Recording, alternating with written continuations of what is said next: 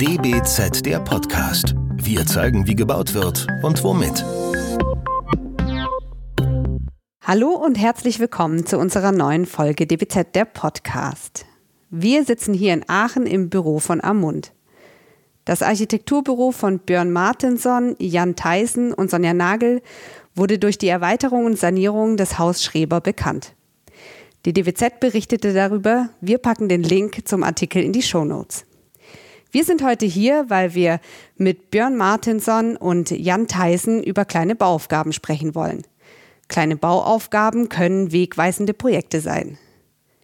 In jedem Fall überraschen sie und sie sind mit besonderer Sorgfalt geplant. Müssen Bauaufgaben denn immer groß sein? Was können wir von kleinen Bauaufgaben lernen? Und ist klein immer gleich besser? Darüber wollen wir heute mit Björn Martinsson und Jan Theisen sprechen. Wir, das sind Sarah Zentgraf und Benedikt Kraft. Jan Theisen, Björn Martinsson, hallo und danke, dass wir heute hier sein dürfen bei euch. Meine erste Frage wäre, oder unsere erste Frage, wie kann man die kleine Bauaufgabe überhaupt definieren? Wer hm. möchte? Ich würde sagen, alles, was kleiner ist als ein kleines Einfamilienhaus. Meistens vielleicht auch einfach über die Intensität. Je, ab einer gewissen Intensität ist es vielleicht eine kleine Aufgabe.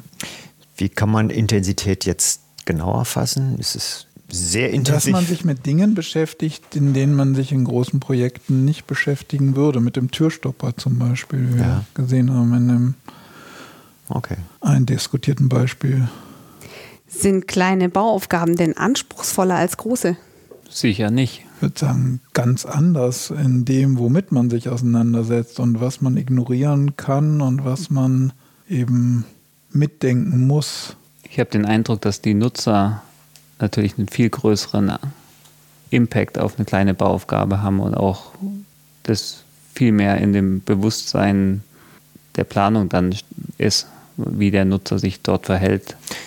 Bei kleinen Bauaufgaben hat man immer so ein bisschen das Problem vielleicht oder den Gedanken, dass man Bauaufgaben nicht immer eher groß, also umfassend denken muss. Schließt das das ein bei der kleinen Bauaufgabe, das umfassend denken oder ist man hier sowieso reduzierter unterwegs? Hm. Ich würde jetzt nicht sagen, dass man weniger umfassend denkt. Also man hat vielleicht nicht den städtebaulichen Maßstab, aber man hat dafür immer Bezugspunkte und Abhängigkeiten, die vielleicht in einem anderen Fokus liegen, die dichter dran sind, aber ich würde jetzt nicht sagen, dass es weniger umfassend ist.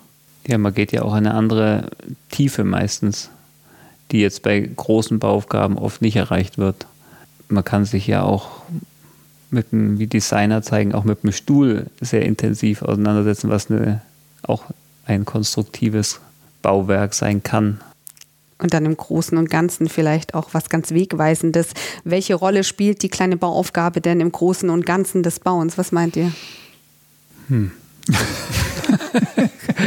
ja, keine Ahnung, schwierig. Also für uns ist es, ist es äh, spielt es eine große Rolle, weil wir das sehr gerne machen und sehr viel. Und ich glaube, für viele andere spielt es keine große Rolle. Also das, es ist nur eben finde ich sehr ähm, inspirierend, wenn man halt wirklich äh, jedes Bauteil auch dann denkt, auch ein Fensterbrett denkt und ein Fensterbrett mal anders macht und vielleicht dann auch ein bisschen die Freiheit hat, eben an einem, an einem Standardprodukt äh, vorbeigehen zu dürfen und das eben selber äh, zu entwickeln und dadurch eben so eine neue Reichhaltigkeit halt äh, zu erfinden, auch im Kleinen die man für fünf Fensterbretter erfinden darf und vielleicht für tausend nicht. Äh, ich überspringe die nächste Frage, weil wir die tatsächlich äh, schon beantwortet bekommen haben und gehe gleich zu der Frage, welche Rolle denn die kleine Bauaufgabe und schließe damit ein bisschen an deine Antwort an, Björn, in eurer eigenen Arbeit. Was, was spielt es für eine Rolle? Ist es ein, ein tägliches Geschäft oder ist es auch eher ein, ein ungewöhnliches Ding, was da zwischendurch immer einmal erledigt wird? Also eigentlich ist sie sehr dominant in unserem mhm. Büroalltag. Grund, warum wir auch hier sind bei euch. Wahrscheinlich. also fast, also über 50 Prozent ja. oder also zeitweise 90 Prozent ähm, kleine Bauaufgaben. Äh, dann würde ich fragen, äh, äh, trifft man bei den kleinen Bauaufgaben auf andere Bauherren als jetzt bei den, sagen wir mal, großen, die vielleicht ein wenig von der Stange kommen? Ist das ein Unterschied? Zeichnen die sich durch etwas Besonderes aus, die Bauherren und Bauherrinnen? Wahrscheinlich schon, weil sie eigentlich alle privat sind, aber mhm. ich habe keine Ahnung mit großen, von großen Bauaufgaben. Ich habe die nicht so furchtbar oft bearbeitet. Das wäre jetzt ja vielleicht noch ein Stichwort des Privaten. Kann man sich nicht vorstellen, dass es die kleinen Bauaufgaben auch im öffentlichen oder im Investorensektor gibt? Es gibt die auch im öffentlichen Sektor. Wir haben sie jetzt noch nicht gemacht. Also ich meine, man kann sich bei der Stadt auch für die Sanierung einer Toilettenanlage bewerben. Dann muss man halt ein geringes Honorar anbieten. Dann kann, darf man das machen. Also das gibt es auch öffentlich, denke ich. Ja. Haben wir uns aber nie drum geschlagen. Wo liegen denn die besonderen Herausforderungen in der Beschäftigung mit der kleinen Bauaufgabe? Was meint ihr? Oft ist es das Budget, denke ich, weil die, weil die kleine Bauaufgabe zwar klein ist, aber dann auch im Bestand oft sehr komplex und es sehr schwierig ist, äh, das präzise vorher berechnen zu können, was das alles kostet und wer für diese kleinen Dinge ähm, eben belastbare Preisangebote macht. Also man, ich glaube, dass die dass man da eben auch sehr schnell in dieser Intensität ähm, der Bearbeitung dann ähm, eben auch relativ teuer baut, wenn man nicht aufpasst, weil man eben so viele spezielle Lösungen entwickelt, die ja. Auch, indem man eben auch Standardlösungen umgeht und vermeidet, ähm, ist es natürlich per se keine, kein, oft kein günstiges Bauen, die kleine Bauaufgabe.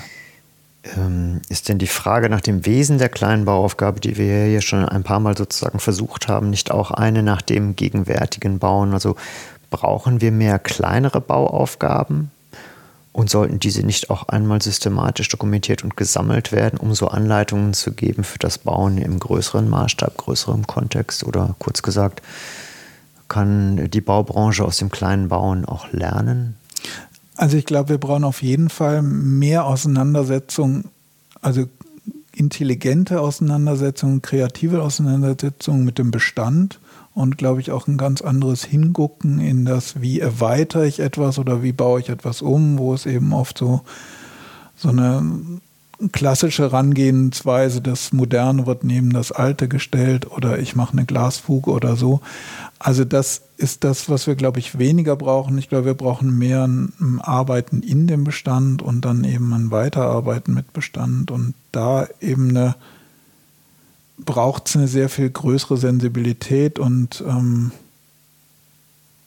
ja, eben Spezifität im Umgang mit dem, mit dem, was schon da ist. Und diese Aufgaben wird es meiner Meinung nach immer mehr geben, weil wir jetzt ja auch, glaube ich, auch immer mehr gebauten Bestand haben, der so nicht weiter funktionieren wird. Und da muss man, glaube ich, ganz viel dran arbeiten. Also auch da laufen dann so Sachen rein, wie dass es eine Neubewertung des Bestands in, in, in finanzieller Hinsicht geben muss, dass man also sagt, ähm, Abriss, Neubau ist nicht immer das günstigste, sondern ich muss das, den Bestand anders nochmal bewerten. Ich müsste Abrisskosten und Entsorgungskosten und Recyclingskosten da anders reinrechnen, um dann eben eigentlich dieses, das, das Weiterdenken auch des Materials, des gebauten Materials und wie man das umtransformieren kann, ähm, ja, da weiterzukommen. Und, und in den kleinen Bauaufgaben kann man das, glaube ich, dann doch ein bisschen ausprobieren, vielleicht auch so ein bisschen jenseits der DIN-Dinge ähm, in, in, in direktem Kontakt mit dem Bauherrn vereinbaren und da auf einer anderen Vertrauensbasis vielleicht auch besser Dinge ausprobieren können, als das in einem anonymeren, öffentlichen, größeren Projektverhältnis mit, mit öffentlichen Bauherren oder so ist. Ne? Also weil da eben immer zwei Player sind, die dann auch wirklich Verantwortung in dem Moment übernehmen können und entscheiden können direkt. Das scheint mir äh, unsere Eingangsfrage nach der Charakteristik des kleinen Bauens ja insofern nochmal äh, einen weiteren Hinweis darauf zu geben, dass die kleine Bauaufgabe häufig im Bauen im, mit und im Bestand zu finden ist. Kann man das so sehen oder äh, kann man das tatsächlich auch auf den Neubau äh, übertragen, Jan? Es gibt sicher im Neubau auch genug Lösungen, die, wo die kleine Bauaufgabe notwendig ist. Nur im Bestand, ich halte das auch im Bestand für wesentlich relevanter, einfach durch Ergänzungen oder Modifikationen oder Substraktionen einfach Qualitäten herauszukitzeln, die latent vorhanden sind und die einfach durch die kleine Bauaufgabe oder die kleine Intervention aus einem Bestand heraus extrahiert werden können. Also umzubauen, ohne zwingend anzubauen. Also einfach auch mehr Qualität und mehr Raum einfach durch eine intelligentere Raumdefinition oder Raumzuordnung oder Raumausgestaltung hinzubekommen mhm. und eben nicht nur sagen, ich brauche jetzt das und das. Das heißt, ich muss mehr bauen und muss anbauen. Also dem einfach eine andere Qualität geben und damit eben auch auf geringerem Raum eine Reichhaltigkeit und eine, und eine Varianz hinbekommen. Brauchen wir denn äh, auch Bauherren, äh, die die kleine Bauaufgabe sozusagen als große Bauaufgabe verstehen und euch dann damit auch beauftragen? Oder andersrum gefragt, beziehungsweise erweitert gefragt, nach der Ökonomie, kann man mit kleinen Bauaufgaben als Architekturbüro auch überleben? Also für die für das, was wir als kleine Bauaufgabe ja sehen, ist, ist es für den privaten Bauherrn ja trotzdem immer ein Riesending. Und es ist für ihn eine kleine, kleine Aufgabe, aber ähm, davon gibt es eigentlich sehr viele. Und ähm, die müssen wir uns, glaube ich, auch so ein bisschen aus der Baumarktecke wieder zurückholen. Und, Und es ist wirtschaftlich, glaube ich, wohl nur, wenn es auch irgendwie sehr eng regional irgendwie im Kontext ist und nicht. Ähm also man kann sicher kein Riesenbüro davon unterhalten, aber mhm. Ähm, eine kleine Bürostruktur kann davon auch schon existieren und leben. Wir leben schon eine Zeit lang davon, davon und damit und so weiter. Wir hatten im äh, Gespräch davor ja auch von Österreich geredet. Jetzt geht es ein bisschen mehr um äh, Politisches oder um Gesetze und äh, auch über die Bauregelungen gerade in kleineren Bauaufgaben in Kleingartensiedlungen gesprochen. Ähm, wie seht ihr denn die Gesetzeslage in Deutschland? Wird es den Architekten und Architektinnen eigentlich gesetzlich erleichtert, klein zu bauen? Na gut, prinzipiell sind natürlich schon für kleine Gebäude viele Punkte der Landesbauordnungen jetzt nicht nötig, diese einzuhalten. Es wird jetzt nicht explizit gefördert, ähm, aber ich habe jetzt da mit der Gesetzgebung kein Problem. Also ähm, es ist eher generell die Vielzahl an Regelwerken, die einfach jetzt in den letzten zehn Jahren so exorbitant gestiegen sind, die einem das Leben vielleicht eher erschweren oder den, die Tätigkeit als Architekt. Das heißt aber auf deiner Seite wäre dann vielleicht von Architektenseite oder Vertreter der Architekten, also über die Kammerseite von der Politik zu fordern, gerade in diesem Bereich doch es umzudrehen mhm. und mehr Lockerungen zuzulassen, damit nämlich genau dieses Bauen im Bestand oder in dem, auf dem kleineren, niederen Level deutlich angekurbelt wird. Denn das ist ja äh, auch eine Forderung des Bundes, dass da mehr passieren soll. Äh, auf der anderen Seite hast du jetzt gerade gesagt, Jan, dass es gerade eher erschwert worden ist in den letzten Jahren. Gibt es da so eine Tendenz, dass man vielleicht sieht, dass es da Bemühungen gibt, beispielsweise von Seiten der Kammern, äh, auf die Politik so Einfluss zu nehmen, dass man sagt, ab einem gewissen Level, äh, Honorarlevel nicht, sondern Budgetlevel, ähm, hat, hat, man, hat man mehr Möglichkeiten, etwas zu entscheiden und äh, frei zu agieren. Also ich sehe das gerade nicht.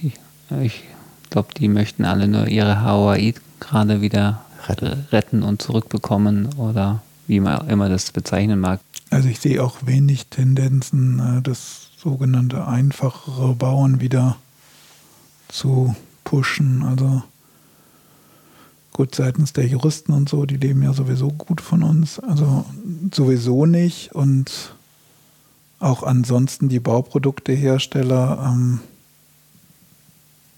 diversifizieren sich ja auch immer weiter. Also dann kommen noch die neuen Gesetzgebungen zur Energieeinsparverordnung und so weiter. Dann es wird ja immer bauphysikalisch immer komplexer und immer mehr darauf angewiesen, dass man eben in Systemen denkt und in Systemaufbauten und ähm gleichzeitig geht es geht immer mehr Handwerk verloren. Das ist so ein bisschen unser Eindruck. Und mehr und mehr wird durch Montage ersetzt. Ähm, das ist ja auch so eine Tendenz, die man seit Jahren beobachten kann und die natürlich auch jetzt äh, durch so durch das Promoten von vorgefertigten Modulen oder dem generell der Modulbauweise jetzt wieder stark im Kommen ist, wobei ich das auch ein bisschen skeptisch sehe, ob das wirklich noch eine Aufgabe des Architekten ist oder das dann nicht auch irgendwann von irgendwelchen Modulbauherstellern erfolgen kann und wird. Also wenn man sich so eine Entwicklung anguckt, wie das in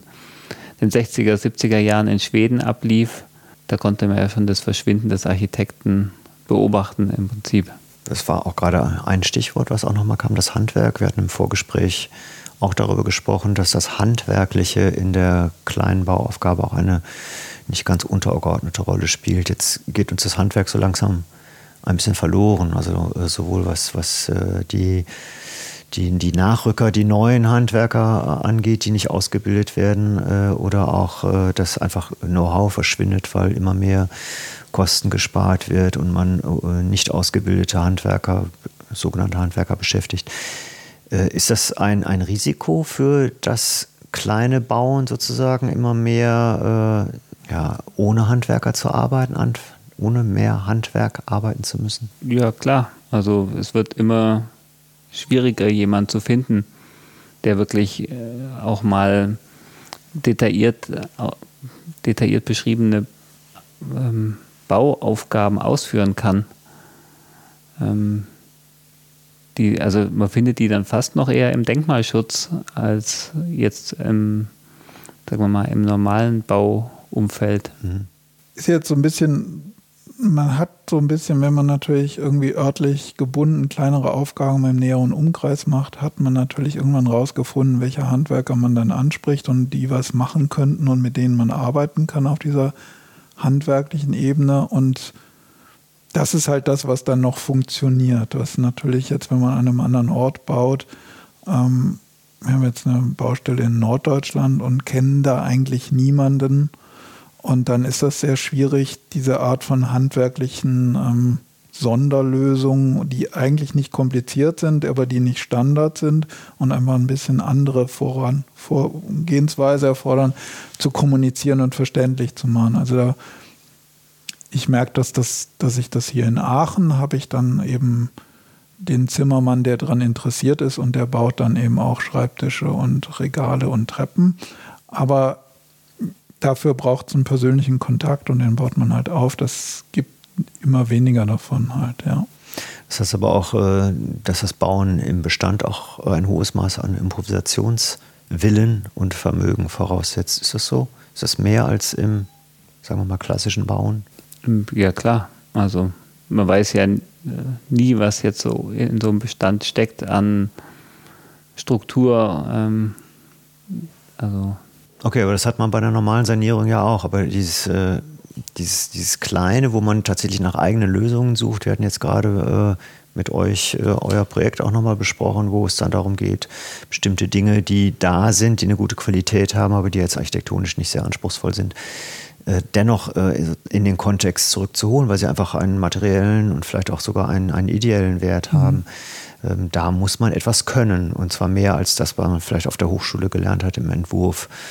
Ähm, kann man das so äh, kalkulieren, wie hoch der Improvisations- und, und Spontanitätsanteil an so einer Bauaufgabe ist, verglichen zu dem, was man vorher einfach geplant hat, was man mit den Handwerkern dann oder auch mit, mit natürlich mit der Industrie dann durchzieht? Gibt es da so, eine, so, einen, so einen Mix, der. Also natürlich, wenn man in den Bestand reingeht, muss man ein ganz anderes Verständnis dafür haben, wie etwas aufgebaut sein könnte, was jetzt funktioniert, welche Entscheidungen man treffen muss, was man noch vertreten kann, weiter zu verwenden, was man neu machen muss. Also das ist natürlich ein ganz ich denke, schon ein anderes bauen als das, was man, wenn man jetzt sozusagen auf dem Trocknen einfach etwas plant, sauber nach einem Konzept und das wird dann von irgendwelchen Firmen relativ abstrakt dann irgendwann gebaut, ähm, greift man doch beim Bauen im Bestand irgendwie, wenn man Dinge noch weiterverwendet und äh, anfügt oder Übergänge eben auch zusammenführen muss, nochmal ganz anders auf der Baustelle mit den Informationen dann noch im während des Bauens noch ein und äh, oft ändern sich dann viele Dinge auch noch oder entwickeln sich dann erst aus dem heraus, was auf der Baustelle passiert. Also oft habe ich eher den Eindruck, man muss dann auch gerade die Bauherren zum Teil von solchen Lösungen überzeugen, weil es natürlich bei uns schon so eine Tendenz gibt, dass viele gerne so bei einem Bestandsumbau das von Grund auf neu äh, kernsaniert ist ja so ein schönes Wort haben möchten und deswegen erstmal alles, was alt ist, eigentlich gerne rausschmeißen und den Wert, den oft so ein, so ein bestehendes Material hat, gar nicht erkennen. Und man da auch immer so ein bisschen so eine Bauherrenschulung betreibt, um denen zu vermitteln, dass diese Materialien, auch Bauteile, Türen, Deckenbalken, dass die einfach einen Wert darstellen, den man weiter nutzen kann. Mich würde noch interessieren, welche kleine Bauaufgabe würdet ihr denn mal lösen wollen? Ähm. also ist sozusagen der Wunsch. Wunsch. Eine Fee kommt vorbei, sagt, ihr habt einen Wunsch frei. Aber nur, eine, Bauauf nur eine, Bauaufgabe. Ja, das war großartig. also es, es, es, gäbe ja, es, es gäbe da irgendwie, wo man sagt, ich würde so gerne mal einen Büro-Wolkenkratzer in ein, keine Ahnung, in eine, in eine Spaßabteilung von Ikea umwandeln oder in ein großes Also irgendetwas Verrücktes, was, was man wahrscheinlich sowieso nie in seinem Leben machen wird oder vielleicht eben auch nicht kann, weil man nicht drankommt. Ähm, ja, das ist immer der, der, die Frage nach dem Traum des Architekten. Der eine will gerne eine Kirche bauen, der andere möchte gerne vielleicht ein Gebäude, was hier in Deutschland rumsteht, einmal umbauen. Über mehrere kleine Bauaufgaben. Ein lebenslanges Bauen in einem im Deutsche Hochhaus, Zwillingstower, Deutsche Bank. Ähm. Wir machen mal wenn weiter. Ja wenn, kommt, wenn, ja, vielleicht fällt mir ja noch. Ist eine schwierige Frage. Also ja. ja ähm. Aber äh, dann kommen wir auch schon zu unserer letzten Frage, die wir im Prinzip auch schon ein bisschen vorbereitet haben, denn das äh, Thema ist das Tiny House. Und wir in der Redaktion haben uns gedacht, ähm, das Tiny House ist gerade in sehr vieler Menschen Munde, auch äh, Architektenmunde. Ähm, da wäre einfach die Frage, äh, würdet ihr gerne auch mal ein Tiny House planen, bauen? Das ist jetzt die wunderschöne Umdrehung. Ne? Also was wir, ich glaube, uns fallen viele Sachen ein, die wir nicht unbedingt mal machen wollen. also ich, ich muss zum Beispiel kein Konzerthaus bauen und ich muss auch nicht unbedingt einen Wolkenkratzer bauen und ein Tiny House interessiert mich eigentlich als Bauaufgabe auch nicht wirklich. Also eine Laube im Schrebergarten vielleicht mit 24 Quadratmetern nach Bundeskleingartengesetz.